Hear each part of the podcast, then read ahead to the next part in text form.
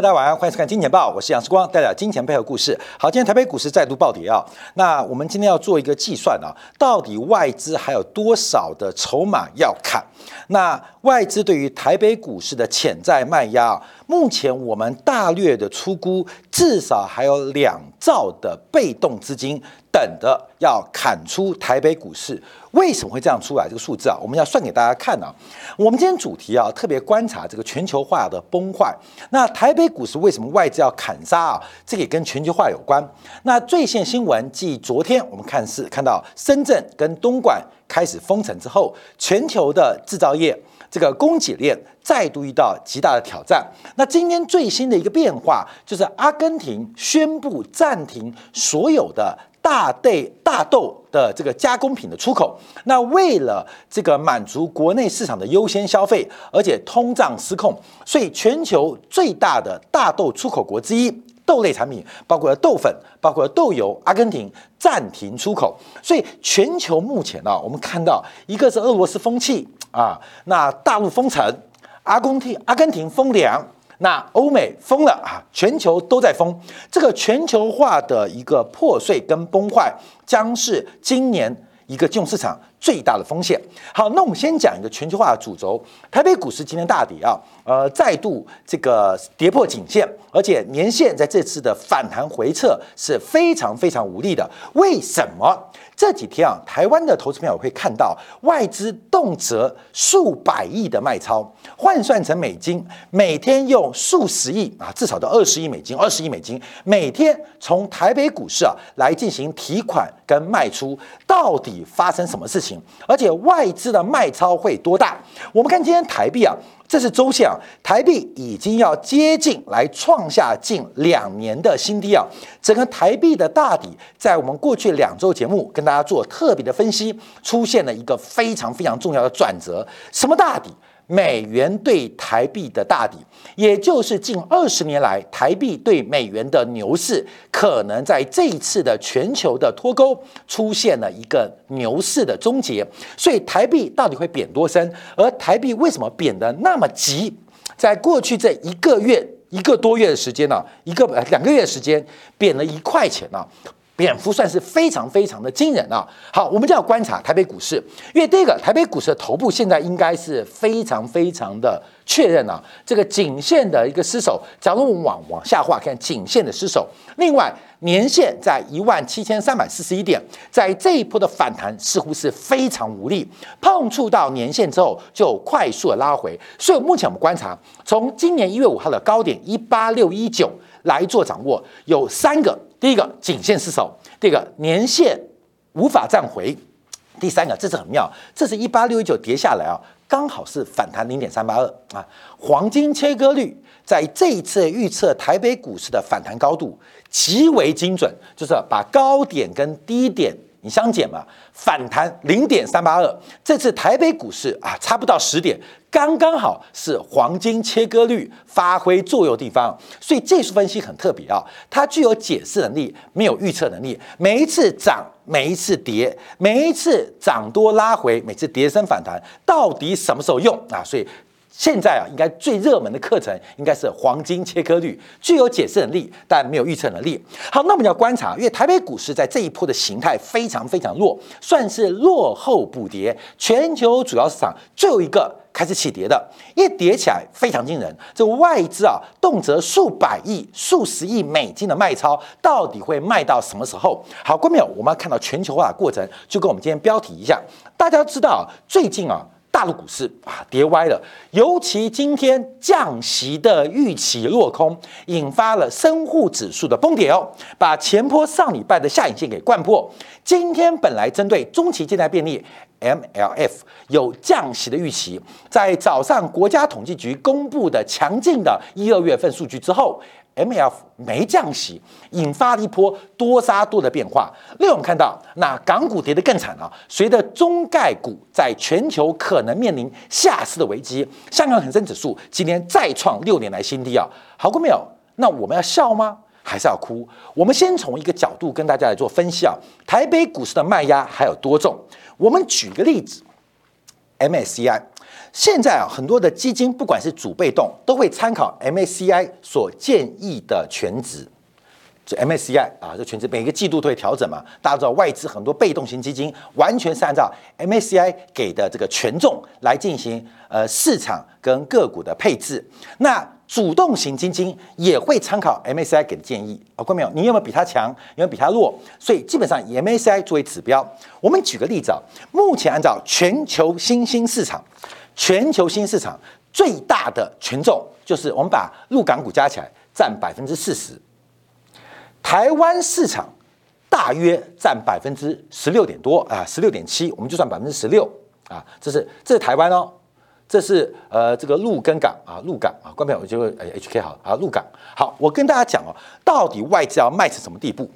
好，关朋友，假如我有一百亿有一百亿来投资，按照 MSCI 给的建议，其中四十亿要摆在陆港股，十六亿要买在台北股市。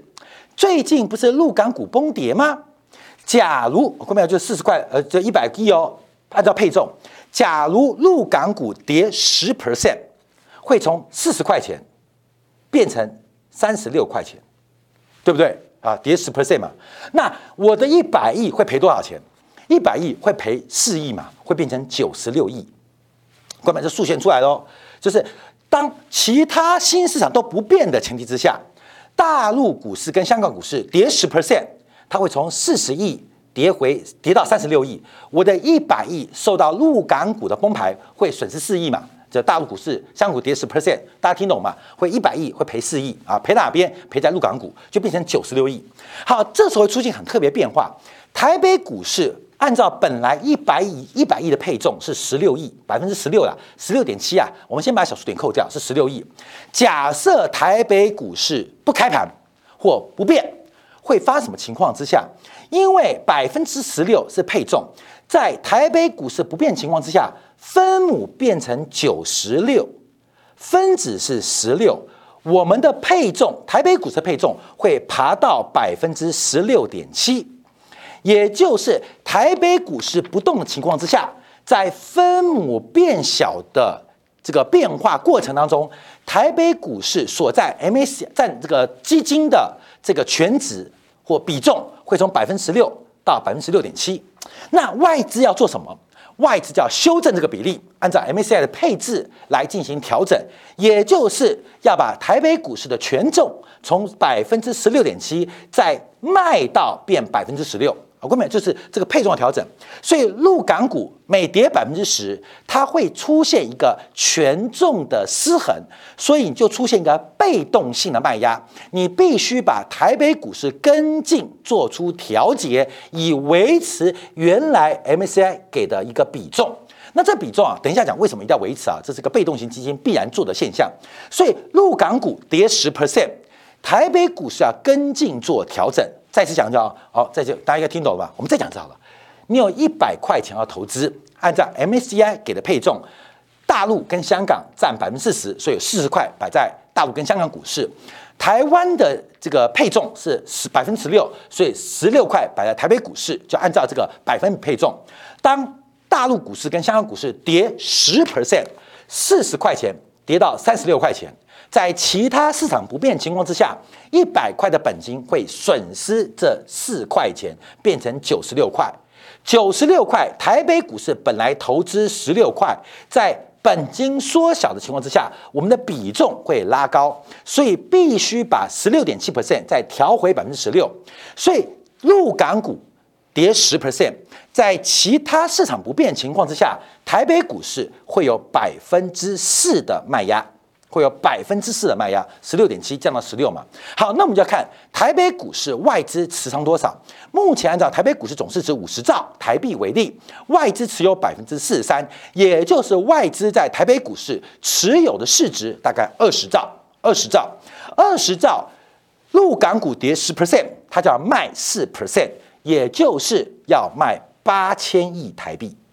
要卖八千亿台币来进行一个配重调整，过没有？这是初算呐，没有那么精准，但就这个概念。好，那我们就要观察最近陆港股跌多少？看没有？这是大股市啊，大股市。因为我们看啊，台北股市是一直涨的啊，在去年一直涨的。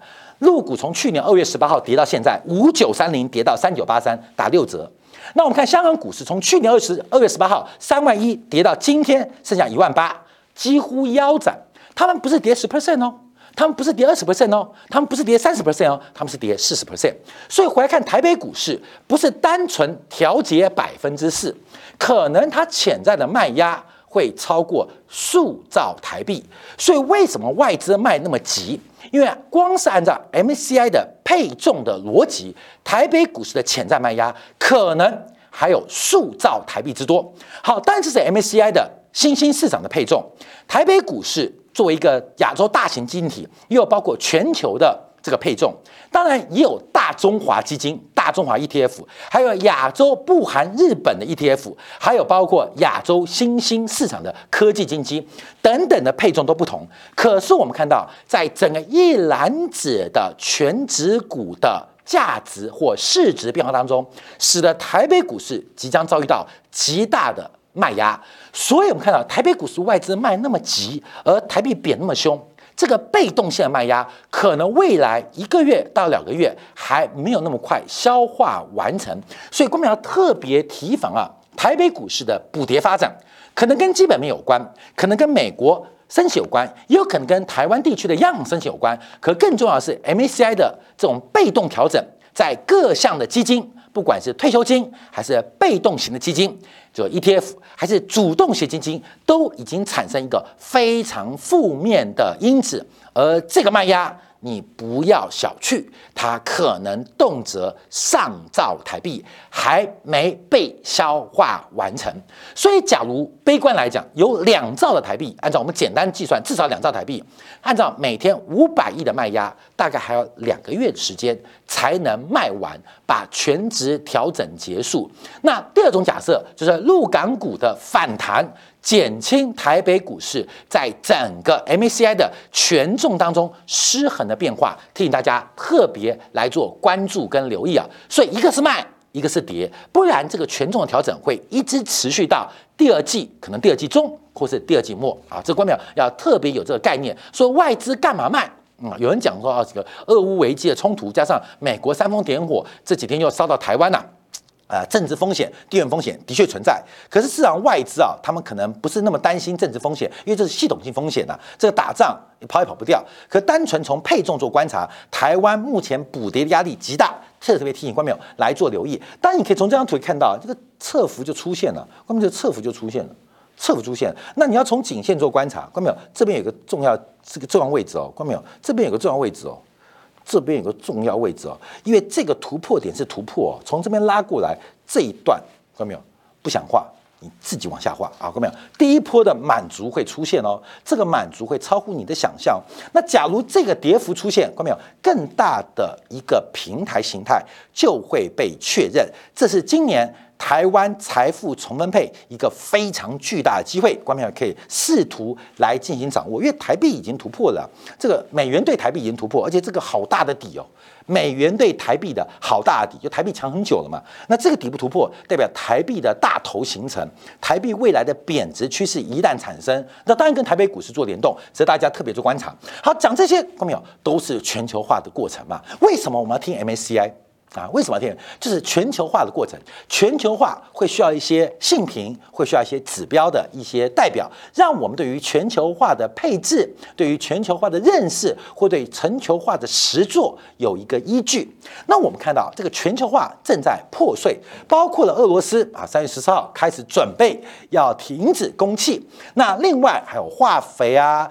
呃，这个农产品的禁止出口啊，禁止出口。那当然，今天最新消息啊，这个俄罗斯啊，针对友好国家在黑海地区是放行了三十多条船，包括了土耳其，包括了伊朗，包括了印度啊，友好国家开始放行。那这个问题有多严重？关淼月，黎巴嫩呢？我刚今天查最新闻，还记得关淼，你记得？黎巴嫩在去年呃，在前年八月份的时候。二零二零年八月十四号曾经出现一个叫做贝鲁特大爆炸，你还记不记得那个硝酸铵啊？那个做火药大爆炸，不知道大家记不记得？二零二零年八月十四号那种爆炸，嘣，把整个贝鲁特啊几乎炸掉了三分之一的感觉啊！那整个港口的仓库啊、粮食、呃粮仓都被爆得一塌糊涂。好，各位，这问题来了，因为现在黎巴嫩出现粮食危机，昨天啊，黎巴嫩的。呃，对外贸易部门紧急放宽对于粮食进口的信贷，因为黎巴嫩有百分之八十的粮食依赖进口，其中又有百分之六十来自于俄罗斯跟乌克兰。目前，黎巴嫩全国的粮食库存在贝鲁特港口二零二零年爆炸之后，目前的存粮剩下不到四十天。那黎巴嫩现第一个外汇本来就短缺。缺粮仓能够做仓储库存的地方是不够，那又过去依赖俄罗斯跟乌克兰的进口，这三重因素让黎巴嫩即将面临非常严重的粮食危机。当然，这时候美国出手了，美国愿意呃给黎巴嫩一个紧急的援助，可是。装船到出口，在一切没有任何拦阻的前提之下，从美国的粮仓啊港口哦运到黎巴嫩现货，需要二十五天的时间。一场全球的人道救助危机跟粮食危机没有发生在乌克兰，已经从黎巴嫩悄悄的展开。我们在这一次发现啊，原来全球一体化竟然是如此的紧密，每个国家。跟每个经济体其实都非常非常的一个关系的紧密，彼此都分不开来。所以到底封城、封气、封大豆还是封了啊？这个是对于全球化的一个很巨大的挑战。我们举例子啊，像我们今天小编做出来苹果，其实苹果手机作为近代人类工业文明集大成的一个这个象征呢，它事实上也是全球一体化、全球各个国家。各个地地区、各个经济体、各个企业协作的过程，缺一不可，缺一不可。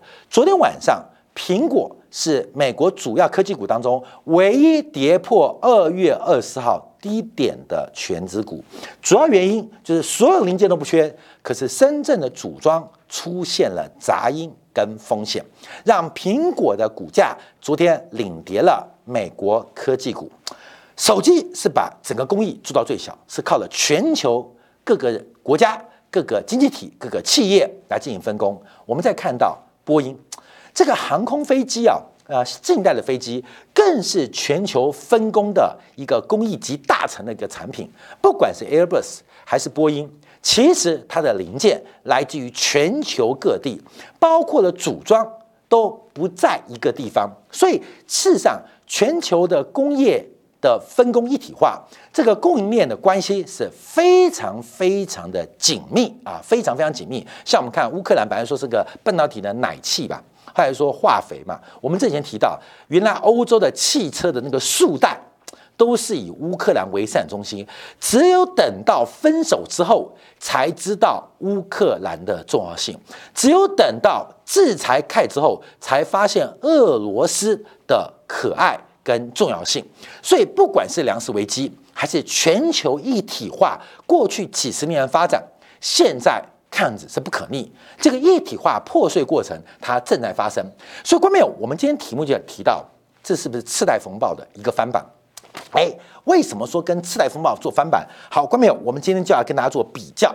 这个比较并不是直接比较啊，而是把这个问题的本质跟大家来进行一个分享。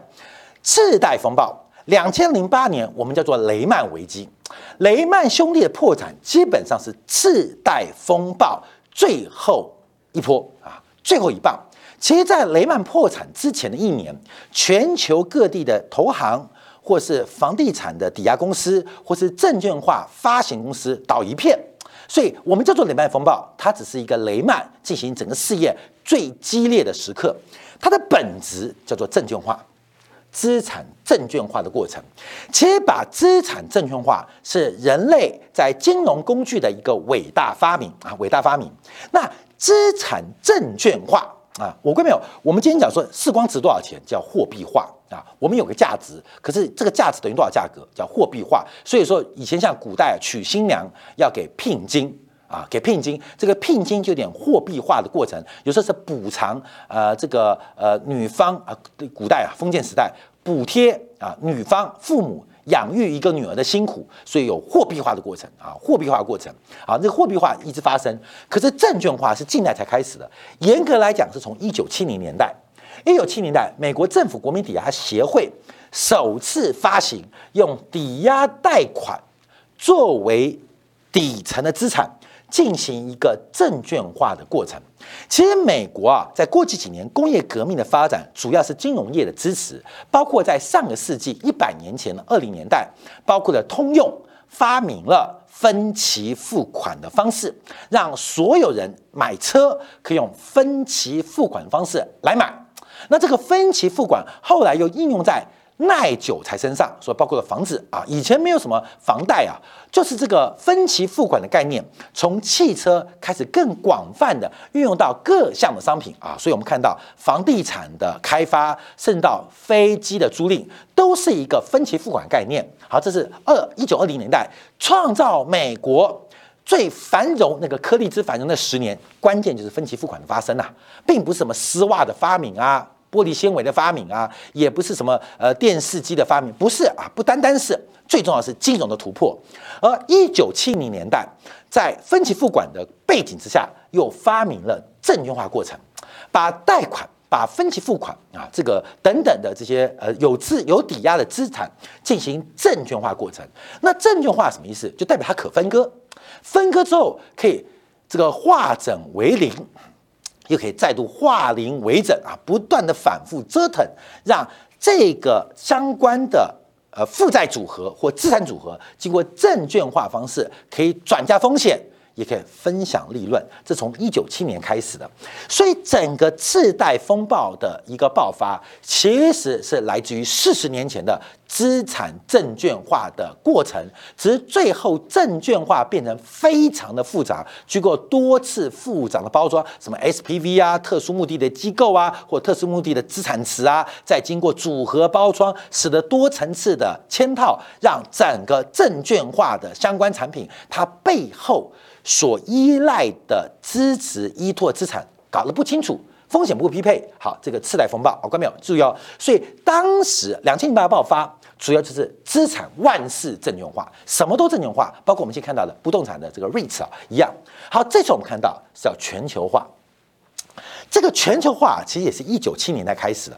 当时啊，这个国际贸易组织啊，IMF 啊，国际经济组织 IMF 给了一个秘秘那个定义啊，就是全球化有四个方面。第一个，贸易跟国际往来，资本跟投资流动，人才的人口的流动，还有知识的传播。那学术界又把全球化分成三块啊，包括了商品一体化、劳动一体化，还有经济市场叫市场一体化，就是商品一体化。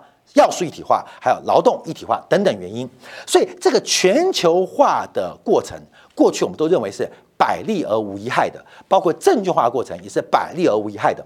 可这次的问题会不会像两千零八年一样，就是证券化出了问题？那这一次叫做全球化出问题。好，我们这故事啊继续往下走下去。那现在发生什么地步？其实啊，在次贷风暴的引爆点。严格来讲是两千零六年，从两千零二零三到两千零五，美国房地产非常的火爆，在过度的证券化包装啊，使得次贷啊、次级贷款啊，经过证券化包装，快速的行销，让买房者、让贷款人可以更容易取得贷款。所以，事实上，那个过度证券化的过程，使得美国房地产出现巨大泡沫，没有人会相信房地产会跌。一直到两千零六年，美国房地产开始做转折。那整个病毒的起点就是过度证券化。病毒的变种在两千零七年，当美国开始加息之后，美国房地产的法拍数在两千零七年哦，我们带你回顾啊，当时美国有高达一百三十万户的房子。进入法拍，比两千零六年增加了百分之七十九，所以到了两千零七年，其实美国的房地产已经变得非常不对。可是房地产证券化的商品在两千零七年在金融市场仍然非常的火爆，甚至常常出现脱销的格局，而房地产不行，经过房证券化的房地产商品却完全不受影响，形成了一个脱序跟脱钩的局面。那正式的一个突破。包括了美国两房 Freddie Mae 跟肥利妹，在两千零七年年末出现危机，到了两千零八年的三月份，美国第五大的投行 Bear Stone 出现破产，到那个时候才发现啊，整个证券化商品的底层基础已经腐蚀腐朽到不可挽回的地步，不到半年，美国第四大的投资银行。这个雷曼兄弟破产，美国最大的保险公司 AIG 几乎是被政府接管。好，后面我们对比一下，全球化的转折，严格来讲是二零一七年，全球最大的老板美国总统川普喊出以美国为优先的原则，就是美国优先啊，美国优先。那什么时候开始开始影响？二零一八年，当时川普引用了二三二条款，以国家安全理由，对于全球的钢铝制品。进行附加关税。二零一八年三月，大家还记得吗？到了二零一九年，甚至对于世界工厂中国全面加征关税。其实全球化的问题已经从底层开始出现腐朽。第一个是世界工厂跟世界市场的矛盾；第二个是世界的领导者针对国家安全理由为为由，以美国为优先，开始产生信任的危机。可市场继续舞照跳，马照跑。鼓噪草，一直到二零二零年啊，这个新冠危机的爆发，到了最新的俄乌冲突，忽然发现全球一体化的问题，全球化问题它的底层已经腐败，已经腐朽，已经腐烂到不可挽回。好，观众朋友，那病毒什么时候失控呢？从俄罗斯的经济规模，从乌克兰经济规模，它们的影响会有粮食。会有能源，会有天然气，还有很多的金融商品。可是真正的高潮在哪边？全球化的倒退或全球化的失败，会以俄乌冲突为终点吗？看样子不像啊。为什么？昨天啊，在罗马，中国的外交代表杨洁篪跟美国的国家级顾问苏利文的谈话当中，就是不欢而散。所以，我们看到全球化的终点，全球化破裂的终点。会在什么地方发生？现在我们给了很多问号。好，各位朋友，我们来看这张图啊。我们先把它对比一下。一张图啊，这个橘色的折线图是两千零六、零七、零八一到两千零九的走势图。那 K 线图就是过去一段时间美国股市的走势变化。我们把它叠合起来，就发现一个非常特别的现象。好，这张图我们后面会常常用啊，各位朋友，常用。我们小编做的非常辛苦啊，先把两千零七到两千零八。发生的变化来跟他报告。其实啊，两千零七年三月，汇丰银行就紧急增资。为什么？因为整个美国房地产、全球房地产从两千零六年就出现了风险，开始弯头了啊，开始弯头了。所以当时啊，汇丰就开始增加了这个房贷的准备金。那另外我们看到，二零零七年八月十号，美国第十大的这个房贷公司啊，包括什么新世纪啊、Countrywide 开始先后破产。各位不要忘记哦，股照炒。舞照跳，马照跑，房地产已经垮了，中介机构开始纷纷增提准备金了。可是美国的股市，乃至于美国的次贷债券在市场上流动性依然安全无虞，形成了一个脱钩变化。那一直到什么地方啊？一直到二零零七年的九月份，英国当时最大的不动产承办银行叫 North Rock 啊，北岩银行翻成警队。被英国紧急接管，接着呃，接着我们看到隔年的三月，贝尔斯登啊，贝尔斯登他开出了一连串的资不抵债跟流动性兑付，才发现整个金融市场发现，原来底层资产已经完全腐朽、完全腐败，几乎没药可救。好，市场上开始出现快速的急跌，事情结束了吗？没有结束，一直到两千零八年的八月份。这个呃雷曼兄弟啊宣布出现一个破产的动作，股市开始急跌。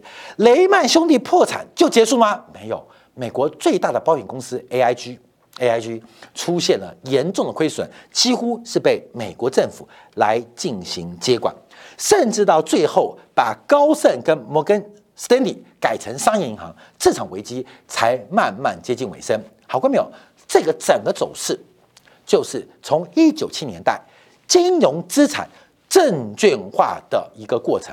当然，后来这个证券化的一个管制跟管理就变得不一样了啊，变得不一样。可经过非常惨痛的教训，好，一九七年代在冷战接近尾声之后，我们看到全球化如火如荼的展开。